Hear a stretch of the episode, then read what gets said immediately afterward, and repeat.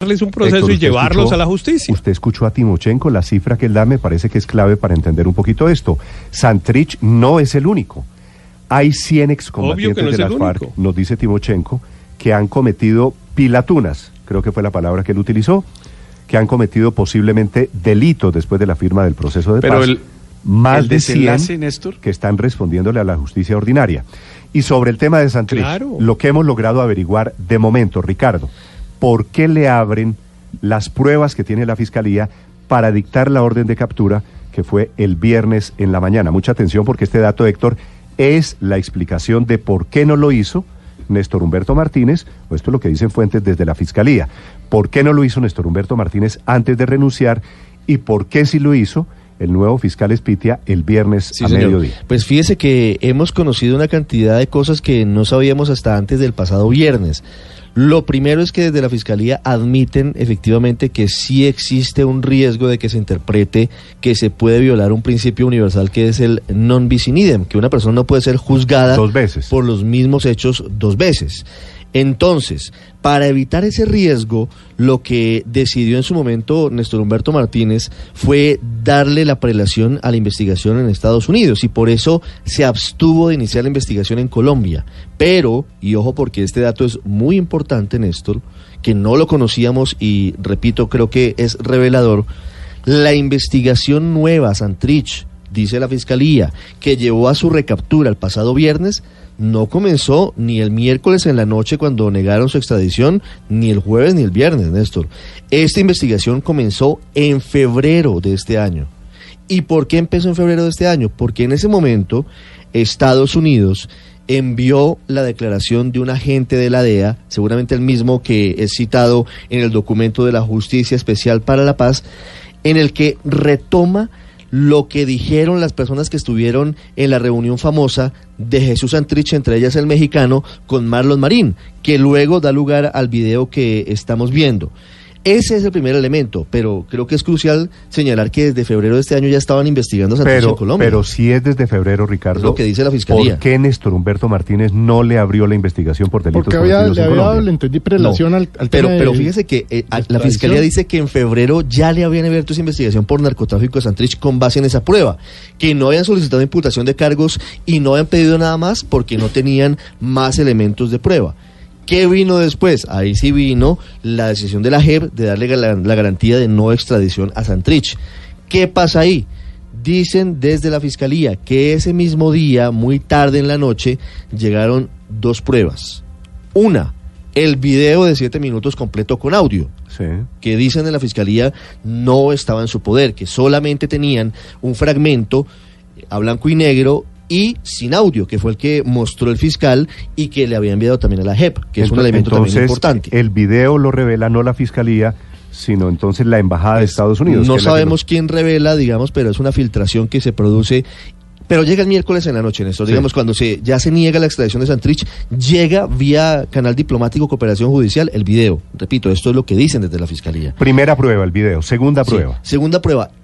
Ese mismo día llega otra declaración de la gente de la DEA, en este caso, en la que habla de cómo los dos testigos que estaban en el mismo video revelan la manera en la que Jesús Santrich aparentemente habría tenido una relación directa con la obtención de 5 kilos de cocaína que fueron entregados a un emisario que formaba parte de la misma red en un hotel de Bogotá como prueba de confianza del negocio grande que se pretendía hacer, que era en donde estaba Marín y estaba el mexicano. Hay un momento de, de ese video con el audio en el que hablan de 5 kilos. Claro, y ese y, y lo interesante es que dicen los, los, los testigos, ojo porque aquí hay una diferencia interesante que hacen desde la fiscalía, esos testigos no son agentes de la DEA y eso haría más difícil la cosa, son fuentes de la DEA.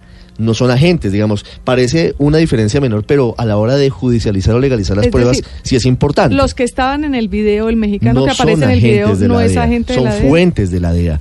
Aparentemente narcotraficantes que de alguna forma graban información valiosa para decirle a Estados Unidos, mire, yo quiero salirme del negocio a cambio de que no me haga nada, no me procese, pues yo tengo esta información que yo creo que le puede servir.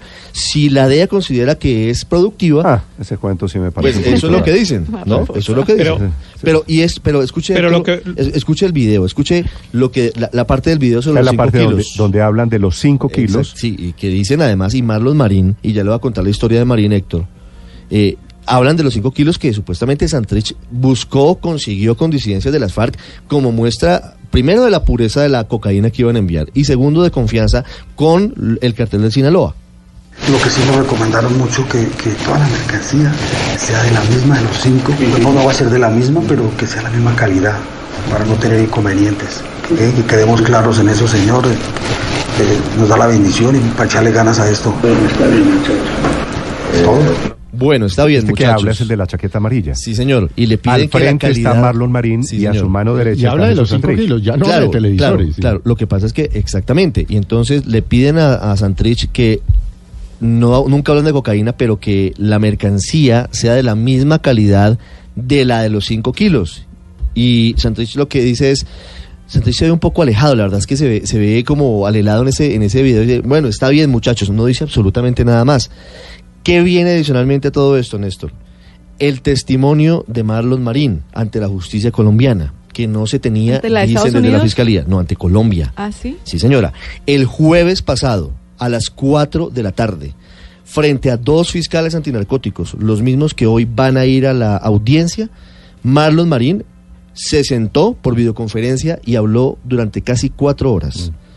Y dijo muchas Ese, cosas. ese testimonio de Marlon Marín Ricardo fue entregado ¿cuándo? El jueves pasado.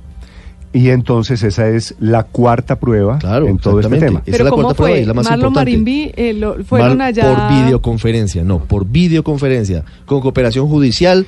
Y se- es Marlon entró- Marín el que termina sapeando Sí, a Jesús porque, Santrich. porque dice muchas cosas, pues además del...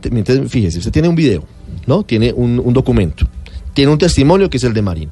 Tiene las interceptaciones telefónicas. Tiene el, el otro testimonio que es el de los 5 kilos. ¿Qué dijo Marín eh, en trazos gruesos? Que Santrich era el jefe de esa organización delictiva. Que Santrich era el capo de esa banda dedicada al narcotráfico. Que Santrich los había instruido para que hablaran en clave, para que hablaran en lenguaje de proyectos productivos y para que hablaran en lenguaje comercial. Pero además lo que le cuento, Néstor, y es que dice Marín que Santrich fue quien consiguió la pruebita de los 5 kilos de cocaína para entregar al emisario de eh, el cartel de Sinaloa, que terminó siendo un informante, que consiguió esa droga con las disidencias de las FARC. Entonces, si usted suma todo esto, por lo menos hay inferencia, yo no sé si para condenarlo, pero sí para que seguramente le dicten una medida de aseguramiento a Santrich.